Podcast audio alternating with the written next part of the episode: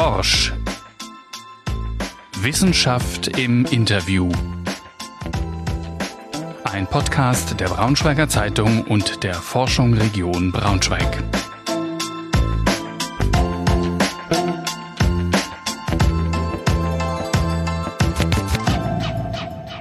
Ja, herzlich willkommen zu unserer neuen Folge unseres Wissenschaftspodcasts Forsch. Heute zu Gast ist die Unkrautforscherin Dr. Lena Ulber vom Julius-Kühn-Institut in Braunschweig. Mit ihr wollen wir sprechen über Artenvielfalt, über Chemie auf dem Acker und darüber, wie die Landwirtschaft Ökologie und Ökonomie vielleicht noch besser unter einen Hut bekommen könnte. Während wir hier miteinander reden gleich, sehen wir uns nicht, sondern wir sitzen in unseren jeweiligen Homeoffices und haben uns für diesen Podcast per Internet zusammengeschaltet. Das ist eine Premiere. Wir hoffen, dass es gut läuft. Wir, das bin ich, Andreas Eberhardt. Ich bin Wissenschaftsredakteur der Braunschweiger Zeitung. Ja, und ich bin Laura Franz von der Forschung Region Braunschweig und dem Haus der Wissenschaft Braunschweig. Hallo Laura. Hallo. Und, und willkommen, Frau Ulber. Schön, dass wir miteinander sprechen können. Ja, vielen Dank für die Einladung. wir haben ja gerade sehr niedrige Temperaturen gerade, wie man es gar nicht mehr gewöhnt ist. Ähm, wir hatten ähm, mehrere Tage jetzt Frost und ähm, wenn man jetzt so auf die Äcker guckt, könnte man auf die Idee kommen, da ist gerade wenig los, da schläft alles. Ist das ein richtiger Eindruck?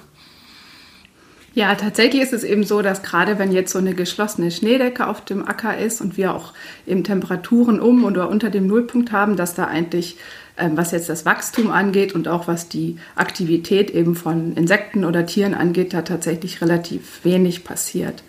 Was man aber auch sagen muss, ist, dass wir jetzt ja quasi den, dieses Jahr zumindest so den ersten richtigen Wintereinbruch hatten. Also es waren jetzt wirklich die ersten Tage, wo mehrere Tage am Stück eben ein bisschen Frost war und auch die ersten Tage, wo wir jetzt ein bisschen Schnee hatten. Mhm. Und vorher war es ja tatsächlich ein bisschen überdurchschnittlich warm. Und das ist ja auch ein Phänomen, was wir auch in den letzten drei Wintern, kann man sagen, auch schon beobachtet haben. Und das ist eben so ein Prozess, der sich jetzt doch relativ deutlich zeigt, dass wir es eben vermehrt mit so wärmeren Wintern zu tun haben. Und da ist es eben schon so, dass man dann auch sowohl in der Vegetation, also bei den Pflanzen, aber eben auch bei den Insekten schon sehen kann, dass da Prozesse anders ablaufen, ähm, als wenn es jetzt eben ähm, hm. über längere Phasen kälter wäre. Hm. Wie wirkt sich das aus? Kann man grob sagen, wenn so kältere, niedrigere Temperaturen erreicht werden, führt das dazu, dass mehr Insekten absterben und vielleicht auch mehr Saatgut von Unkraut? Ähm, also für die Insekten sind das Prozesse, die man tatsächlich jetzt schon so ein bisschen beobachten kann. Also wenn wir jetzt an Blattläuse denken, das ist ja so ein ganz prominentes Schadinsekt in der Landwirtschaft, mhm. weil er eben relativ viel Schaden an den Kulturarten macht, weil er auch eben durch diese saugende Aktivität, die er an den Pflanzen macht, auch Viren übertragen kann. Da ist es so, dass man schon sehen konnte in den letzten Jahren, dass sich diese Populationen eben auch über den Winter deutlich mehr aufgebaut haben als sonst. Also wenn jetzt wirklich lange Frostperioden sind, dann sterben da eben entsprechend auch Insekten ab. Und in diesen wärmeren Wintern ist es schon so, dass das dann eben im Frühjahr dieser Einflug der Blattläuse in die Kulturbestände eben früher erfolgt und auch gleich mehrere oder mehr Insekten als sonst da sind. Und hm. Ein weiteres, ähm, ein ähm, Säugetier, an dem man das auch beobachten kann, sind zum Beispiel die, Fel die Mäuse, die im Feld vorkommen oder vor allem im Grünland. Da ist es eben auch so, dass wenn wir jetzt sehr harte Winter haben, dann ist da eben so ein bisschen so ein, so ein Rückgang der Population zu beobachten. Und wenn die Winter sehr warm sind, dann können die sich eben auch über die Wintermonate vermehren und machen dann eben auch mehr Schaden dann im Frühjahr und im Sommer. Mhm. Klingt ja erstmal so, als wären wärmere, mildere Winter gut für die Artenvielfalt. Aber das ist vielleicht nicht so einfach, diese Rechnung. Ne? Genau, da, da ist es ja doch ein bisschen komplexeres System. Und ich habe ja jetzt gerade zwei Beispiele genannt, die ja eher ähm, sozusagen Organismen sind, die für den Landwirt jetzt erstmal eher ähm, viele negative Eigenschaften mhm. aufweisen. Mhm. Ja, wenn am Wegrand Gräser, Löwenzahn oder Spitzwegerich sprießen, dann sprechen Biologen äh, zumindest eher von Wildkräutern. Warum nutzen Sie denn eigentlich das Wort Unkraut? Also es gibt ja auch keine Untiere oder Unbäume. Ich glaube, dass es da einfach auf die, den Blickwinkel sozusagen ankommt, dass man ähm, bei Bäumen ja vielleicht auch nicht so eine Assoziation hat, dass Bäume jetzt irgendwie negative Auswirkungen haben können. Was man beim Unkraut ähm, natürlich schon so ein bisschen sagen muss. Also Unkräuter sind ja zumindest aus landwirtschaftlicher Sicht eben definiert als Pflanzen, die auf einer bestimmten Fläche eben negative Auswirkungen haben können, zum Beispiel auf den Ertrag oder auf die Qualität der Kulturpflanzen. Und so ist dieser Begriff eben auch einfach historisch entstanden und wird quasi in der Landwirtschaft auch weiterhin so benutzt. Und da wir ja auch eben viel Forschung im Bereich der Landwirtschaft machen und auch viel mit Landwirtinnen und Landwirten zu tun haben, verwenden wir diesen Begriff eben auch weiterhin. Eine andere Sichtweise ist eben sozusagen mehr so die ökologische Sichtweise. Da wird ja dann auch viel von Ackerbegleitflora oder ähm, äh, Begleitkräutern und sowas gesprochen. Ähm, das hat auch total seine Berechtigung. Es kommt da eben einfach so ein bisschen auf den Blickwinkel an und auch in welche Richtung man eben arbeitet zum Beispiel. Erleben Sie die Begriffe dadurch auch ähnlich politisiert wie zum Beispiel Klimawandel oder Klimakrise? Ich glaube, dadurch, dass wir ja wirklich in so einem relativ agrargeprägten Umfeld arbeiten und forschen, stellt sich die Frage für uns jetzt ähm, nicht sozusagen alltäglich. Ähm, was wir schon bemerken, ist aber, dass wenn wir jetzt in interdisziplinären Projekten arbeiten, wo eben auch Kolleginnen und Kollegen aus zum Beispiel ökologischer Forschung mehr dabei sind oder auch die aus, mehr aus dem Bereich Naturschutz, Umweltschutz kommen, dass man da doch immer an so einem Anfang des Projektes immer sehr viel diskutieren muss über diese Begrifflichkeiten und wir da auch manchmal Schwierigkeiten haben, uns dann sozusagen auf einen Terminus zu einigen. Also das sind dann auch so Prozesse oder Diskussionen, die immer ganz interessant sind und da zeigt sich eben auch, dass es einfach auf den Blickwinkel ankommt, obwohl wir sozusagen ja alle über die gleichen Pflanzen sprechen. Aber es kommt mhm. eben darauf an, ob man jetzt eher die Unkräuter ähm, in erster Linie fördern will oder eben auch sozusagen diese negativen Auswirkungen eher im Blick hat.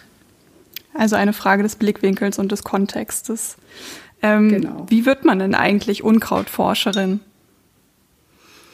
Also ich äh, kann ja nur für mich sprechen. Also ich habe ähm, in Berlin eben Agrarwissenschaften studiert und habe mich dann in meinem Masterstudium auf Nutzpflanzenwissenschaften konzentriert und habe äh, mehr durch Zufall äh, bin ich an ein Thema geraten, was sich eben mit Unkräutern beschäftigt hat im Rahmen meiner Masterarbeit. Da habe ich gearbeitet zur Herbizidresistenz bei Unkräutern und fand das irgendwie total spannend vom Thema her und habe dann auch in meiner Promotion eben mich weiterhin mit Unkräutern beschäftigt. Da habe ich dann eben mehr zu Fragen der Biodiversität bei Unkräutern gearbeitet und bin dann sozusagen über diese beiden Themenbereiche eben auch an meine jetzige Stellung ähm, beim JKI gekommen. Haben Sie sich denn schon immer für Pflanzen interessiert oder kam es dann eigentlich erst durch Studium? Mm, also ich glaube, wenn ich mich sozusagen gar nicht für Pflanzen interessiert hätte, hätte ich vermutlich diesen Studiengang auch nicht gewählt. Ähm, ich glaube schon, dass ich da immer so ein ähm, Interesse für hatte. Also meine Eltern haben, ähm, sind eben auch so ein bisschen biologisch geprägt beide und haben uns auch früher irgendwie auf Spaziergängen immer so die äh, Pflanzenarten bestimmen lassen und so. Das findet man natürlich als Jugendliche dann immer nicht so spannend, aber irgendwie muss da doch was hängen geblieben sein, sodass ich dann doch eben das ähm, nach, der, ähm, nach der Schule eben überlegt habe, was ich machen möchte. Und da habe ich so ein bisschen ähm, doch hin und her überlegt zwischen Biologie und Agrarwissenschaften und fand dann aber eben doch dieses eher angewandte einfach interessanter und habe dann im Studium eben auch nochmal gemerkt, dass mich sozusagen dieser Bereich der Pflanzenproduktion eben mehr interessiert als jetzt Beispiel die Tierhaltung oder die Ökonomie. Und dann hat sie der Weg ans JKI nach Braunschweig geführt. War Ihnen das schon im Studium irgendwann klar, dass Sie in diese Richtung gehen wollen? Ähm, nee, muss ich sagen, gar nicht. Ich hatte auch ehrlich gesagt Braunschweig irgendwie nicht so auf, auf meinem Radar immer, weil es ja, ja so eine Stadt ist, durch die man irgendwie im ICE so durchfährt, aber so richtig. Äh, Darf ich fragen, wo Sie herkommen, Frau Oeber? Ich komme äh, gebürtig aus Göttingen, also gar nicht so weit weg, aber trotzdem. Da fährt man auch mit dem ICE durch, möchte ich ja, nur mal sagen. Auch ne? durch, genau, ist so, stimmt. Aber trotzdem war irgendwie Braunschweig für mich, also mir war natürlich klar, dass es die Stadt gibt, aber ich war tatsächlich äh, vor meinem Vorstellungsgespräch, ähm, glaube ich, erst einmal in Braunschweig vorher. Und mhm. ähm, mir war natürlich schon klar, dass ähm, hier eben ein großer Standort des Julius-Kühn-Instituts ist. Ich habe aber meine Masterarbeit auch schon am Julius-Kühn-Institut in Kleinmachnow, also in der Nähe von Berlin, angefertigt, sodass mir eben schon klar war, dass es hier sozusagen das Institut gibt, was für mich dann irgendwie relevant sein könnte. Mhm. Und ich hatte dann eben sehr großes Glück, dass ich quasi ähm, in der finalen Phase meiner Promotion dann hier die die Stelle eben ähm, ausgeschrieben wurde und ich mich da äh, beworben habe dann einfach. Und ja, bin dann irgendwie nach Braunschweig gezogen und wurde jetzt hier auch schon seit ja, elf Jahren, glaube ich, genau. Und ähm, ja, fühle mich hier sehr wohl mhm. mittlerweile. Das Julius Kühn Institut ist ja eine Forschungseinrichtung des Bundes ne? und es gehört zum Bereich des Bundeslandwirtschaftsministeriums von Frau Klöckner. Können Sie versuchen, mal in ganz kurz, in kurzer Fassung zu erklären, was das JKI eigentlich macht? Also unsere Tätigkeiten äh, gliedern sich in mehrere Bereiche. Was wir machen, ist eben einmal, Sie hatten das angesprochen, dass wir eben beratend fungieren für das Ministerium. Also wenn da irgendwie konkrete Fragestellungen zu bearbeiten sind, die das Ministerium eben nicht mit eigenen Kapazitäten ähm, machen kann, dann werden wir da eben zur Rate gezogen. Das heißt, das passiert dann zum Beispiel im Rahmen von Stellungnahmen zu bestimmten Themengebieten. Mhm. Wir machen aber auch ganz unabhängig davon eben eigene Forschung. Das heißt, wir machen eben viel projektgebundene Forschung in allen möglichen Bereichen, die sich in und bei der Kulturpflanze ergeben. Und der dritte Themenbereich, den wir bearbeiten, ist die Bewertung. Also wir sind ja als ähm, Behörde eben auch eingebunden in die Bewertung von ähm, Sorteneigenschaften und von Pflanzenschutzmitteln. Mhm. Das heißt, als Behörde sozusagen kann man sagen, sind Sie so eine Art TÜV für neue Spritzmittel zum Beispiel, die auf dem Acker eingesetzt werden oder Maschinen, die dort eingesetzt werden können. Kann man das so sagen? Vielleicht ein bisschen. Mm, ja, einfach. also es gibt schon, ja, das ist, glaube ich, genau, das wäre sehr stark runtergebrochen. Also wir haben eben ein, auch ein Institut für Applikationstechnik, die tatsächlich so, ähm, jetzt TÜV heißt es, glaube ich, nicht, aber die mhm. schon eben auch ähm, Pflanzenschutzmittelgeräte zum Beispiel eben prüfen. Ähm, Im Bereich der Pflanzenschutzmittel ist es durchaus ähm, komplexer, weil es da eben mehrere Prüfbehörden gibt, die da involviert sind. Also wir am JKI prüfen eben hauptsächlich den Bereich der Wirksamkeit. Das heißt, wie wir wirken die einzelnen Pflanzenschutzmittel ähm, eben, haben sie die Wirkung, die der ähm, Antragsteller quasi angibt, zum Beispiel auf die Unkräuter, gibt es da negative Auswirkungen auf die Kulturpflanze, gibt es mhm. Auswirkungen auf die Resistenzentwicklung. Also das sind so Prüfbereiche, die wir uns angucken. Und ähm, die anderen Bereiche, was zum Beispiel die Auswirkungen auf die menschliche Gesundheit oder auf die Umwelt angibt, das sind dann eben andere Behörden wie ähm, das BFR und das UBA, die da involviert sind. Mhm. Vielleicht noch mal einen einen Punkt würde ich gerne mal ansprechen. Sie forschen ja im politischen Auftrag. Und ich glaube, bei manchen Leuten klingeln da immer die Alarmglocken. Mögen Sie ein paar Sätze noch mal sagen zu, dazu, wie unabhängig Sie sind also nur weil, also wir haben natürlich, wie ich es vorhin angesprochen hatte, eben schon so ein paar Sachen, wo wir Stellungnahmen erstellen fürs Ministerium. Wir haben aber auch einen ganz großen Bereich der Forschung, wo wir völlig unabhängig forschen und da sind wir auch in keinster Weise an irgendwelche politischen Vorgaben gebunden. Also wir haben ja auch sehr viele Drittmittelprojekte, ähm, wo wir eben von verschiedensten Seiten da Fördermittel bekommen für unsere Forschung. Und da ist es natürlich so, dass wir da einfach nach dem aktuellen ähm, wissenschaftlichen Kenntnisstand arbeiten und dann auch entsprechend unsere Berichte verfassen. Spiegeln sich die Aufgaben des JKI, also zum einen die Beratung, Bewertung für die Politik und zum anderen eben auch die eigene Forschung, so auch in Ihrer eigenen Arbeit wieder? Also wie sieht Ihre Unkrautforschung konkret aus? Mm. Genau, also wir haben tatsächlich auch ähm, sozusagen diese drei Bereiche, die sich auch in unserer täglichen Arbeit viel wiederfinden. Also wir haben eben verschiedenste Projekte zu verschiedenen Fragestellungen rund um Unkräuter. Ähm, da geht es eben auch viel um die Biologie der Unkräuter, also wie keimen die, wann, wann wachsen die, besonders schnell und wann, wie vermehren die sich. Dann haben wir eben auch ähm, natürlich viele Projekte, wo es um Kontrolle von Unkräutern geht, eben auch viel im nicht-chemischen Bereich. Also wie kann man Unkräuter eben ohne Pflanzenschutzmittel auch entsprechend kontrollieren. Und das ist sozusagen der Forschungsbereich. Wir sind eben involviert auch in diese ähm, Bewertung der Pflanzenschutzmittel. Das ist ähm, für meinen Bereich sind das ungefähr so 30 Prozent, würde ich sagen, was das ausmacht der täglichen Arbeit. Und sonst ist es eben tatsächlich ähm, viel Forschung. Das spielt sich dann natürlich einmal eben auch auf dem Acker draußen ab, viel auch im Gewächshaus und ähm, für die Wissenschaftler natürlich dann auch viel einfach Daten auswerten, ähm, Berichte schreiben, Publikationen schreiben, viel Vernetzungsarbeit auch mit internationalen Kollegen. Sind Sie lieber draußen auf dem Acker oder im Büro? Mm, kommt drauf an, glaube ich. Also mir macht beides total viel Spaß. Ich finde es ähm, total schön, wenn wir ähm, draußen arbeiten haben und dabei wir dann oft auch im Team draußen sind. Das macht total viel Spaß.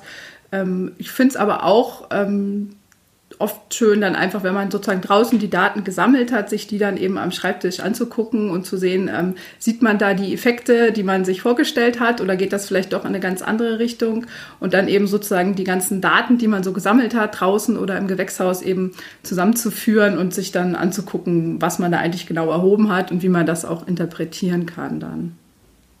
Also eine Mischung aus beidem. Ja, genau. Also das finde ich eigentlich auch das Schöne an, an unserem Beruf als Unkrautforscher, dass wir eben dieses, diese sehr breite Spektrum haben. Das trifft bestimmt für viele wissenschaftliche Berufe zu, dass man ja immer so einen praktischen Anteil hat und ähm, eben dann der Bereich der Schreibtischarbeit, der natürlich jetzt in den Wintermonaten dann auch einfach deutlich überwiegt. Sie haben mir in einem früheren Gespräch mal erzählt, dass Sie allerdings auch viel mit, ähm, also nicht nur eine praktische Aufgabe haben, sondern auch, ich, ich würde es fast eine gesellschaftliche nennen. Sie nehmen ja, glaube ich, so ein bisschen eine Mittlerrolle auch ein, manchmal zur, zur Landwirtschaft. Ähm, können Sie dazu ein bisschen erzählen? Also das ist ähm, ja vor allem in, in, Projekten, die dann eben auch sehr anwendungsbezogenen ähm, Fragestellungen haben. Also wir haben eben auch wirklich viele Projekte, die sind eher grundlagenorientiert, so wie ich es vorhin angesprochen mhm. hatte, wenn es dann eben so um die Biologie der Unkräuter geht. Aber wir haben eben auch viele Projekte, wo es dann darum geht, wie können konkrete Maßnahmen zum Beispiel eben in der Landwirtschaft umgesetzt werden. Und da haben wir natürlich dann auch ähm, Versuche, die wir zusammen mit Landwirtinnen und Landwirten durchführen, zum Teil auch auf deren Flächen. Und da ist es natürlich schon so, dass man da auch viel dann mit mit denen entsprechend diskutiert. Also wir sind zum Beispiel im Moment eben in einem Projekt ähm, involviert, zusammen mit dem Thünen-Institut und der BLE. Das nennt sich Monvia. Da geht es darum, ähm, Biodiversität eben in Agrarlandschaften zu monitoren, also zu erfassen. Mhm. Und da haben wir eben jetzt im letzten Jahr ähm, viele Versuche auf ähm, Praxisflächen von Landwirtinnen und Landwirten durchgeführt und haben dann eben da die Unkrautdiversität erhoben. Und das ist natürlich ähm, immer so ein ganz guter Aufhänger dann auch mit Landwirten eben über diese ähm, ja, Problematik oder dieses komplexe Gebiet der Biodiversität auf der einen Seite und eben die landwirtschaftliche Produktion auf der anderen Seite zu mhm. sprechen. Es ist ja ähm, zum einen ein Ziel der, der Bundesregierung, die Biodiversität auf den Äckern auch zu erhöhen. Dem dient ja auch, glaube ich, diese, dienen diese Messprojekte, diese Erhebungen, die sie machen.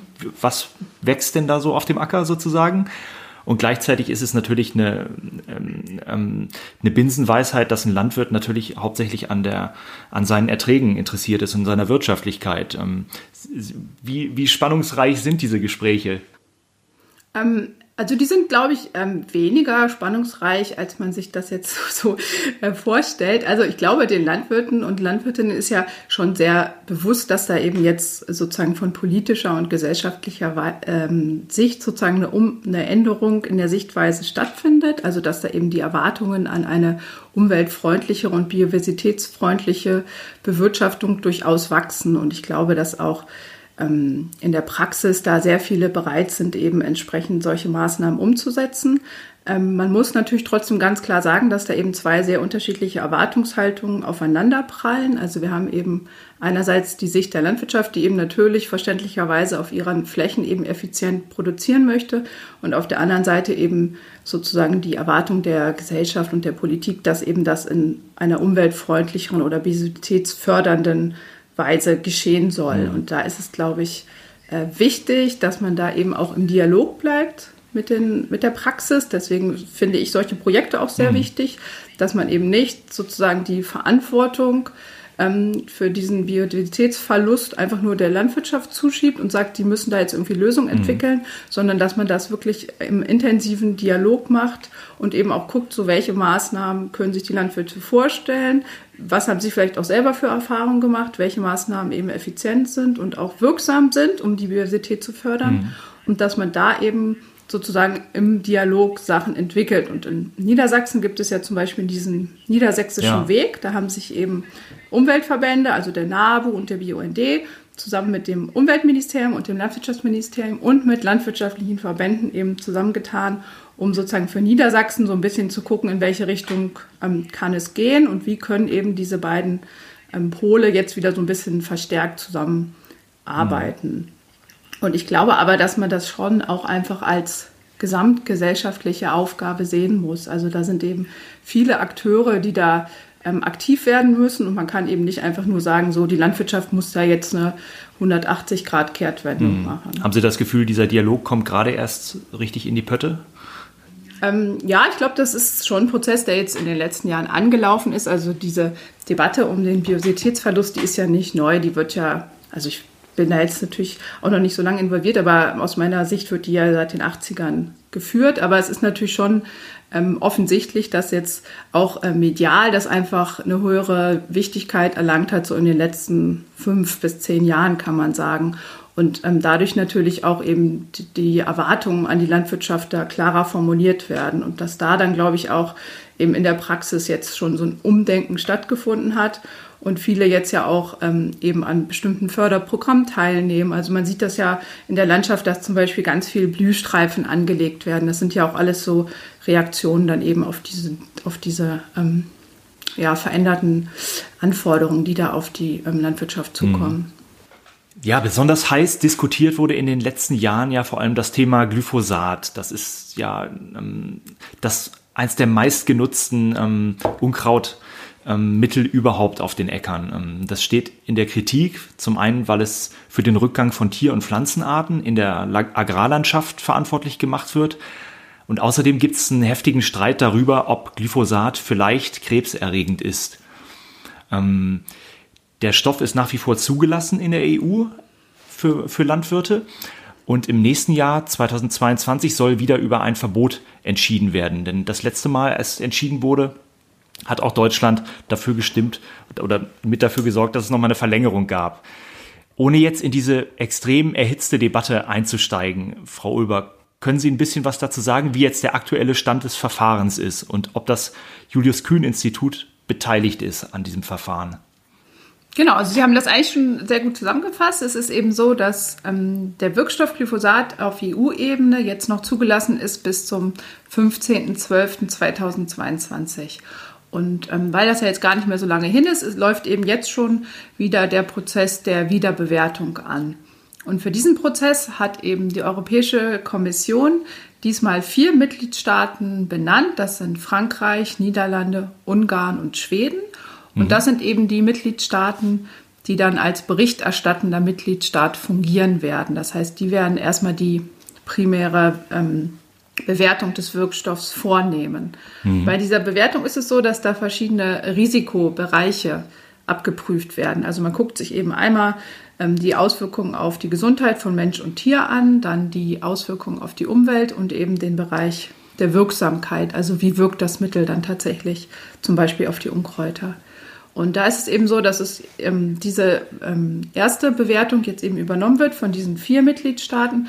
Da ist Deutschland jetzt in ähm, diesem Prozess eben nicht mehr involviert. Wir waren ja berichterstattender mhm. Mitgliedstaat bei der letzten Bewertung, sind aber diesmal eben da jetzt nicht mehr beteiligt. Mhm. Und diese vier Mitgliedstaaten, die prüfen jetzt sozusagen alle Unterlagen und nehmen die erste Bewertung vor und ähm, überliefern ihre Berichte dann an die EFSA, das ist die Europäische Agentur für Lebensmittelsicherheit, die dann eben auch die finale Bewertung vornimmt. Mhm. Und ähm, parallel dazu läuft eben noch eine, eine, Prüfung hinsichtlich der gefährlichen Eigenschaften. Das wird von der ECHA gemacht. Das ist die Europäische Chemikalienagentur, die eben nochmal explizit prüft, ob mit dem reinen Wirkstoff sozusagen ähm, gefährliche Eigenschaften hinsichtlich der menschlichen Gesundheit verbunden sein können. Also das ist ja das, was Sie auch angesprochen haben, eben könnte da ein potenzielles ähm, Risiko für, äh, für Krebserkrankungen eben entstehen, wenn man jetzt diesem Wirkstoff hm. länger ausgesetzt ist. Die hm. gucken aber tatsächlich eben nur an, sozusagen aufgrund der chemischen Struktur da irgendwas zu erwarten an negativen Auswirkungen. Da wird nicht geguckt, wie wahrscheinlich ist dieses Risiko unter tatsächlichen praktischen Bedingungen. Also wenn jetzt ein Landwirt, eine Landwirtin eben diesen Wirkstoff anwendet, besteht da ein Risiko, sondern die gucken wirklich nur, gibt es überhaupt irgendein Risiko ähm, für die menschliche Gesundheit, ausgehend mhm. von diesem Wirkstoff. Mhm. Gucken nicht so sehr die Menge an, sozusagen, die dann beim Menschen im Endeffekt ankommt. Hm. Viele rechnen ja mit einem Verbot im kommenden Jahr. Ähm, mögen Sie eine Prognose dazu abgeben? Ähm, ich kann dazu eigentlich relativ wenig sagen, weil ähm, eben die meisten dieser Prüfbereiche sozusagen außerhalb meiner Expertise liegen. Also mhm. wir gucken uns eben ähm, wenn wir jetzt uns mit dem Wirkstoff Glyphosat beschäftigen, eben vor allem solche Faktoren an, wie wird der Wirkstoff eben eingesetzt in Deutschland, wie wirkt er auf die Unkräuter und ähm, diesen ganzen großen Bereich der Risikobewertung für die menschliche Gesundheit und auch die Umwelt, ähm, damit habe ich sehr, sehr wenig Berührungspunkte und möchte dazu eigentlich auch nicht sagen, weil das eben gar nicht ähm, sozusagen im, im, Bereich meiner, meiner täglichen Arbeit liegt. Mhm. Ja, dann lassen Sie uns doch gerne noch mal etwas allgemeiner über die chemischen Pflanzenschutzmittel sprechen. Ähm, Glyphosat ist ja nur das bekannteste. Wie funktionieren diese modernen chemischen Mittel eigentlich? Ähm, die chemischen Pflanzenschutzmittel meinen Sie? Genau, ja. Hm? Ja, also ähm, da gibt es ja ganz verschiedene ähm, Gruppen von ähm, chemischen Pflanzenschutzmitteln. Ich kann das jetzt eben gut beschreiben für die Herbizide. Das sind eben die ähm, chemischen Pflanzenschutzmittel, die man zur Unkrautkontrolle einsetzt. Und da gibt es eben einmal solche nicht selektiven ähm, Herbizide, wie zum Beispiel Glyphosat, die eben auf ein sehr breites Spektrum von ähm, Pflanzen wirken. Das ist ja aber eigentlich was, was man in der Landwirtschaft gar nicht so haben will, weil man ja meistens ähm, eben auch Kulturbestände behandelt. Und Glyphosat ähm, würde eben zusammen mit den Unkräutern auch die Kulturpflanze mit abtöten.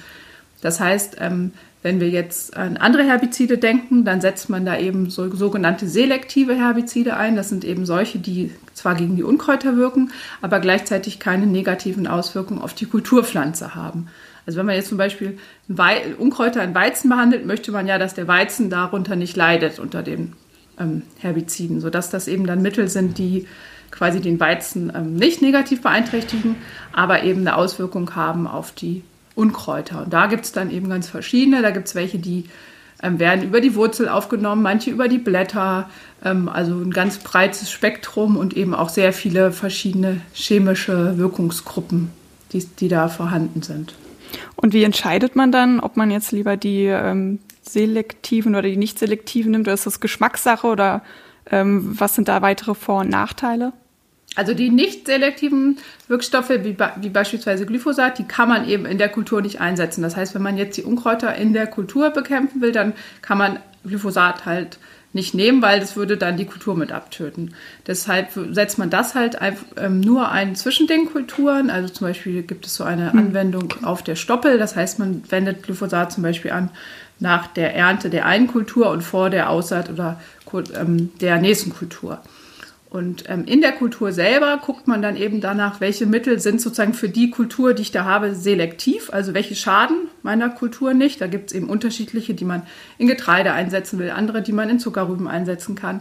Also das ist erstmal natürlich so ein erster Anhaltspunkt. Und dann ist natürlich so, dass der Landwirt auch einfach guckt, welche Unkräuter sind überhaupt da. Also das, da hat er natürlich einfach Erfahrungswerte von seinen jeweiligen Flächen. Da weiß er, okay, auf der Fläche sind irgendwie mehr Gräser da, auf der Fläche habe ich ein Problem mit zum Beispiel ähm, äh, Disteln und so. Und danach wählt er natürlich dann auch die jeweiligen Mittel aus. Die sollen ja vor allem eben gegen die Unkräuter wirken, die tatsächlich vorkommen.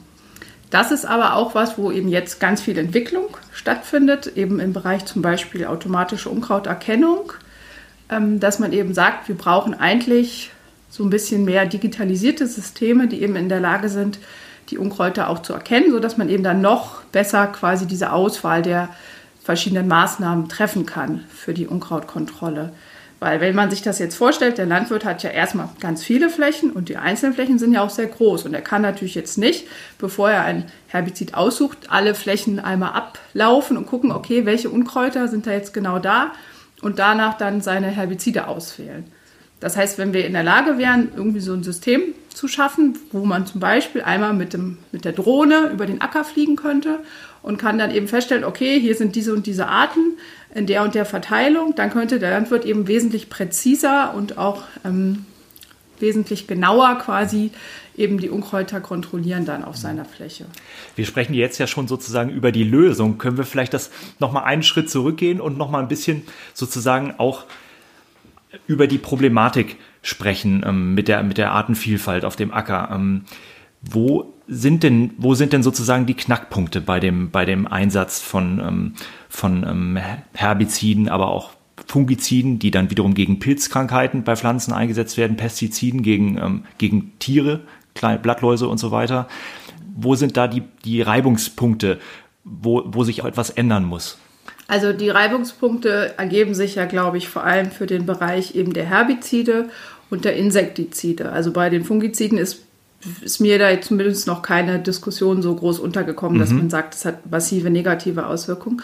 Ähm, ich denke, was da eben sehr intensiv diskutiert wird, ist eben, dass natürlich, wenn man jetzt entsprechend eben chemische Pflanzenmittel einsetzt, natürlich in gewisser Weise die Dichte oder die Artenanzahl von den Unkräutern oder auch von den Insekten ähm, gegen die diese Mittel wirken natürlich nur, dann entsprechend ähm, reduziert wird. Mhm. Und das ist, glaube ich, so dieser Diskussionspunkt, wo man jetzt angreift. Aber man muss eben auf der anderen Seite auch sehen, dass ähm, eben Unkräuter oder auch Insekten natürlich auch massiven Schaden an den Kulturpflanzen machen, sodass man eben jetzt auch ähm, eben massiv über ähm, andere Maßnahmen nachdenken muss, wenn man jetzt sagt, okay, wir setzen gar keine chemischen Pflanzenschutzmittel mehr ein. Ja.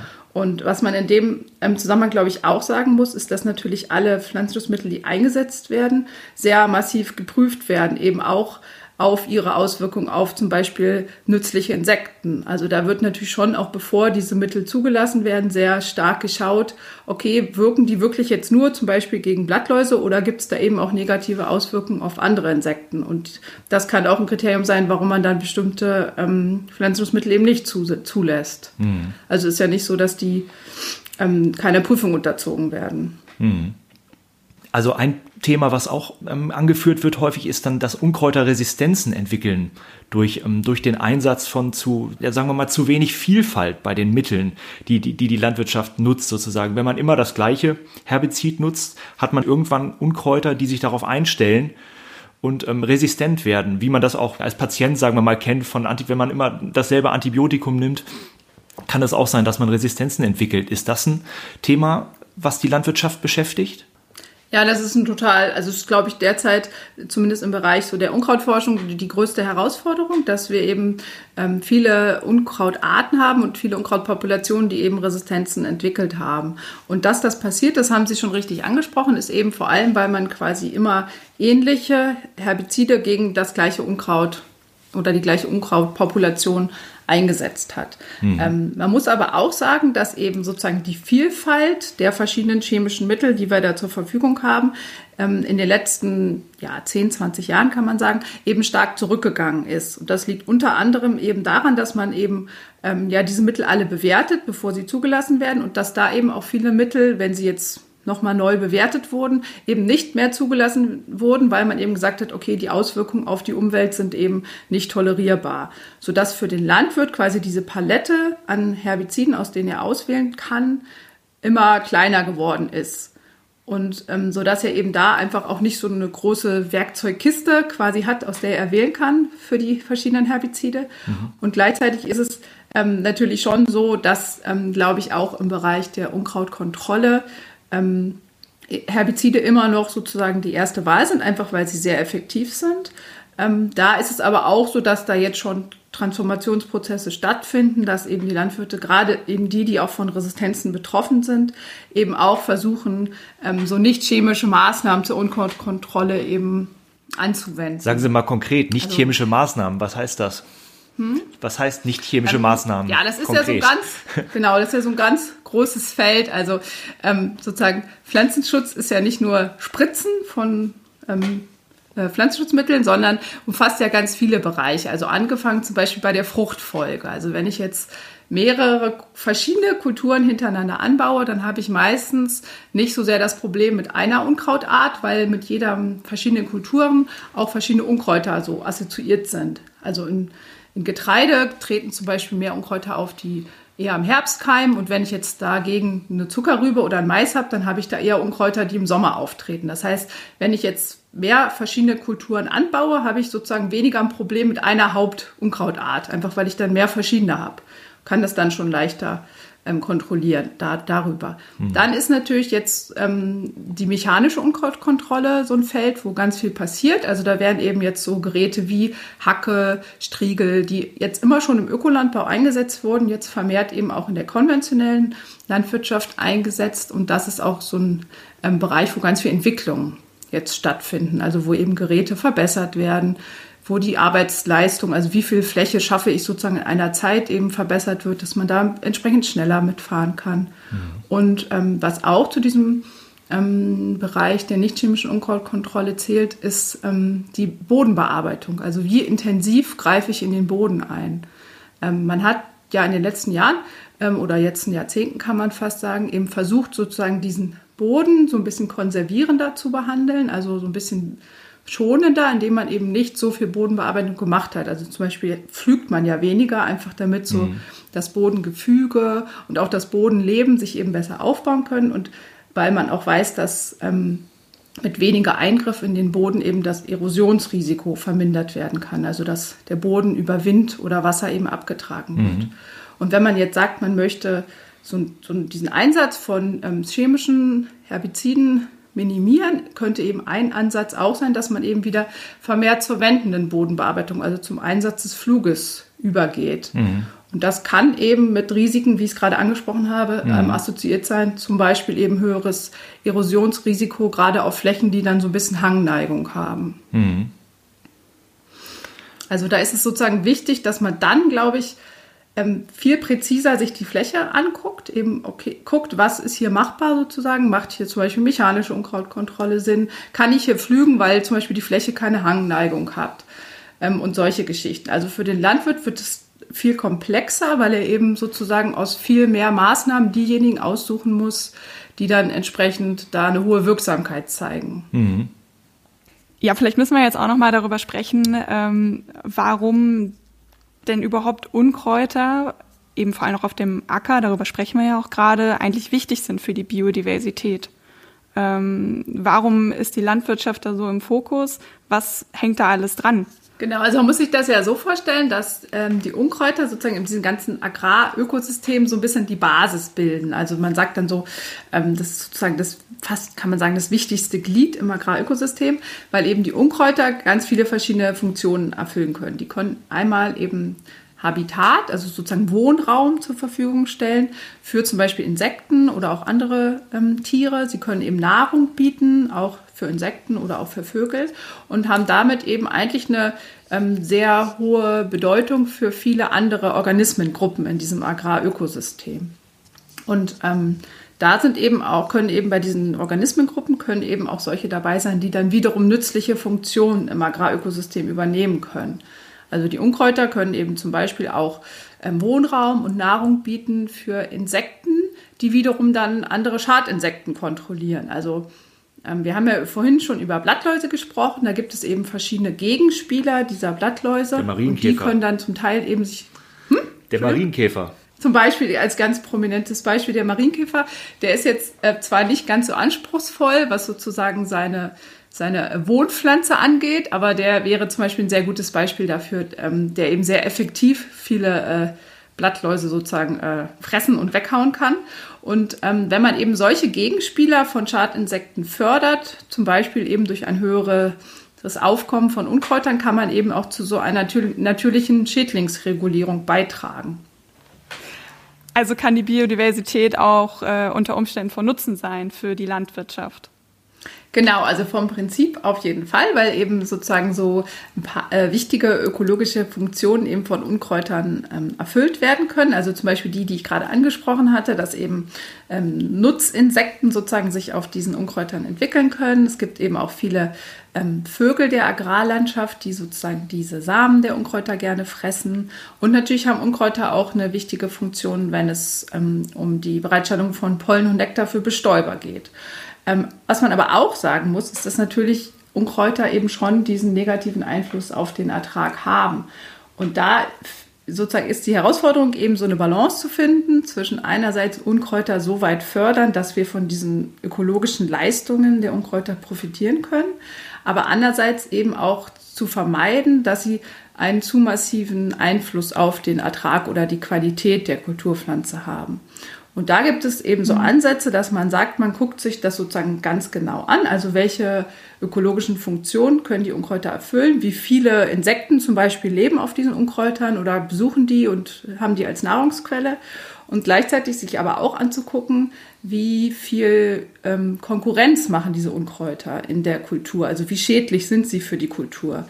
Und dass man sozusagen diese beiden eher negativen und positiven Eigenschaften so ein bisschen versucht zu balancieren und sich dann jede Art eben einzeln anguckt. Also zum Beispiel, wenn wir an die Distel denken, das ist ja, glaube ich, eine Unkrautart, die vielen bekannt ist. Mhm. Die wird ja sehr riesig, die hat einen ganz dicken Stängel, die wächst irgendwie, weiß nicht, 1,50 hoch, wenn sie viel Platz hat und macht eben damit sehr viel Schaden in der Kultur, weil sie eine sehr hohe Konkurrenzkraft hat. Andererseits ist die Distel aber halt auch wichtig für viele Insekten, also ganz viele ähm, Schmetterlingslarven entwickeln sich darauf, viele Schmetterlinge besuchen sie auch wegen des Nektars. Ähm, das heißt, das wäre zwar eine Art, die eine hohe äh, Wertigkeit, also viele ökologische Funktionen erfüllt, gleichzeitig aber eben diese massive Konkurrenzkraft hat, sodass es eben schwierig wäre, sie auf der landwirtschaftlichen Fläche zu tolerieren. Ähm, dagegen gibt es mhm. aber auch Arten, die eben auch so eine hohe ökologische Wertigkeit haben, also wichtig sind für andere Insekten oder Bestäuber, die aber dabei eben nicht ganz so riesig werden, also nicht so hoch wachsen, nicht so breit werden. Zum Beispiel die Taubnessel, die kennt man ja vielleicht auch so vom mhm. Wegrand manchmal.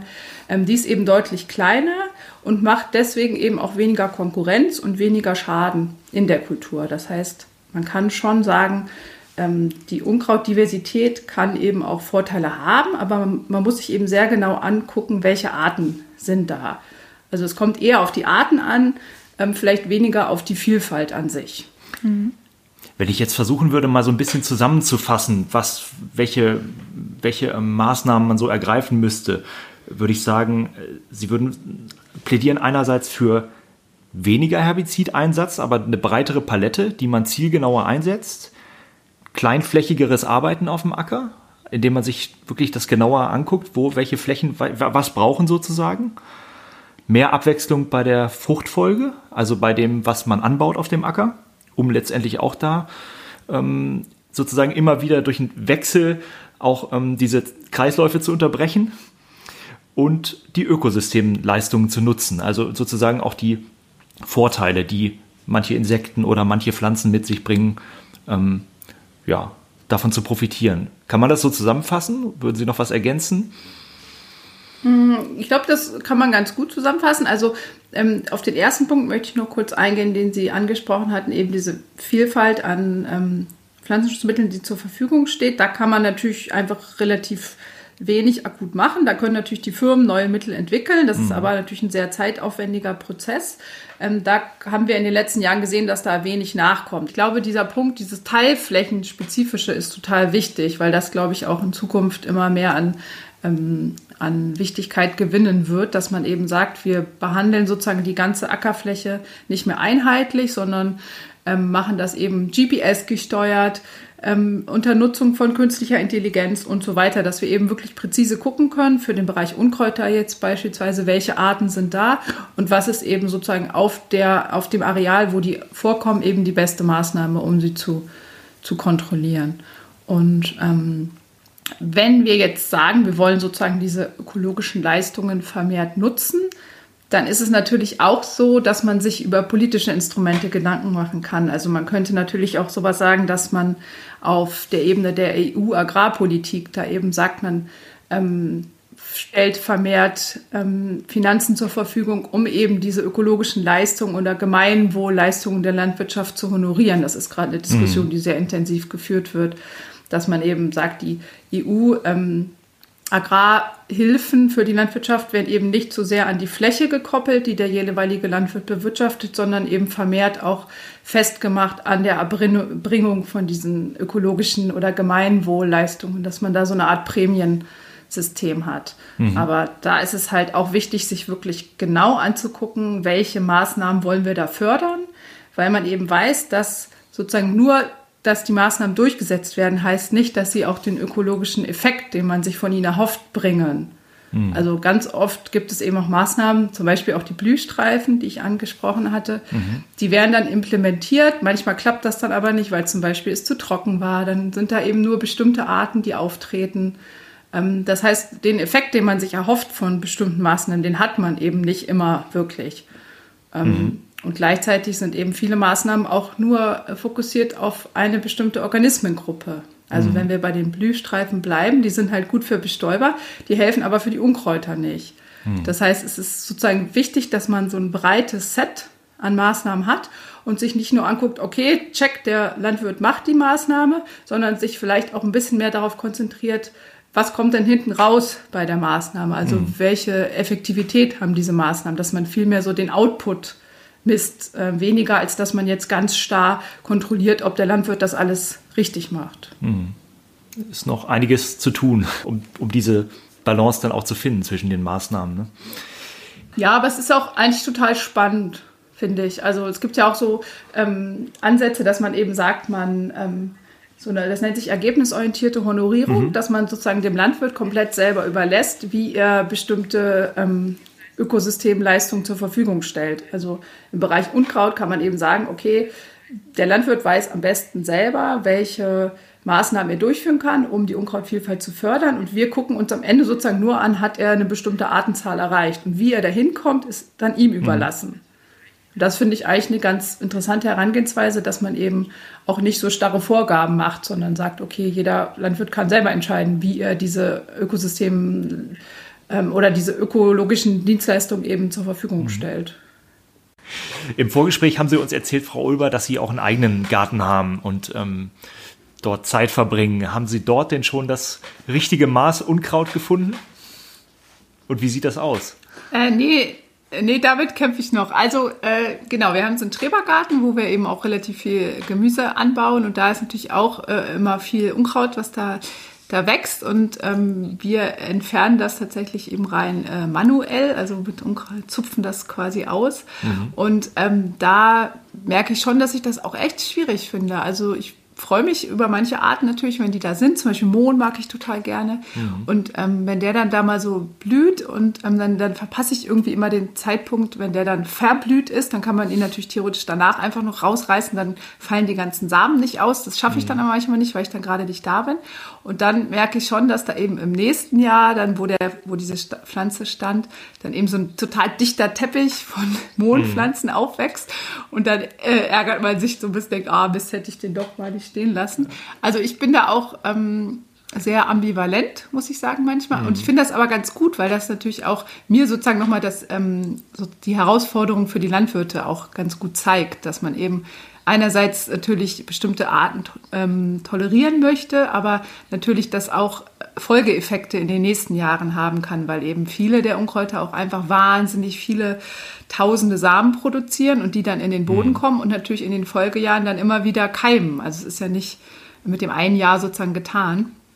Und das finde ich da ganz interessant, dass man das so ganz gut äh, beobachten kann und ähm, ist natürlich auch für mich ganz gute Übung, wenn man da eh am Unkraut zupfen ist, dann kann man sich die ein bisschen angucken und ein bisschen bestimmen üben dabei und sich nochmal ein bisschen angucken, wie lang die Wurzeln sind und so. Also das mhm. finde find ich ganz bereichernd, auch für die eigene Arbeit. Mhm. Haben Sie denn ein Lieblingsunkraut? Ähm, ja, ich glaube, ich mag tatsächlich den Mohn ganz gerne, aber es ist ja auch so ein typisches Unkraut, was, glaube ich, jeder ganz gerne mag. Und mhm. ähm, an sich ist aber mein Lieblingsunkraut die Kamille, weil ich mit der ganz viel arbeite ähm, im Bereich Herbizidresistenz. Mögen Sie erklären, Verarbeiten Sie die dann auch irgendwie ja. zu Hause? Entschuldigung. nee, tatsächlich nicht. Nee. Also es gibt ja, es gibt ja bei Kamille auch so ganz verschiedene Arten. Es gibt ja einmal die Kamille, die äh, man auch für Tees beispielsweise benutzt. Die nennt genau, die an die habe ich jetzt gedacht. Ähm, genau, die gibt's. Ähm, ich mag allerdings lieber die geruchlose Kamille. Die ist sozusagen noch ein bisschen äh, größer und hat noch größere Blüten. Also die, die finde ich äh, fast noch äh, schöner, weil die Blütenköpfe so ein bisschen größer sind. Und ähm, nee, die habe ich tatsächlich selber noch nicht äh, verarbeitet, aber ähm, man kann die ganz gut auseinanderhalten, weil eben diese echte Kamille, die für die Tees und äh, ätherische Öle und so weiter benutzt wird, die riecht eben ganz toll natürlich, wenn man die so zerreibt. Und ähm, deswegen ist es auch eine ganz gute Art, um so ein bisschen Unkrautbestimmung zu üben, weil man die eben ganz gut auseinanderhalten kann. Allein anhand des Geruches. Mhm. Ja, damit sind wir, glaube ich, auch schon am Ende angekommen. Äh, vielen Dank für das Gespräch, Frau Ulber. Sehr gerne. Danke auch an alle, die zugehört haben. Und wir hören uns in circa einem Monat wieder zu einer neuen Folge von Forsch. Vielen Dank. Tschüss. Tschüss. Mehr Podcasts unserer Redaktion finden Sie unter braunschweiger-zeitung.de slash podcast.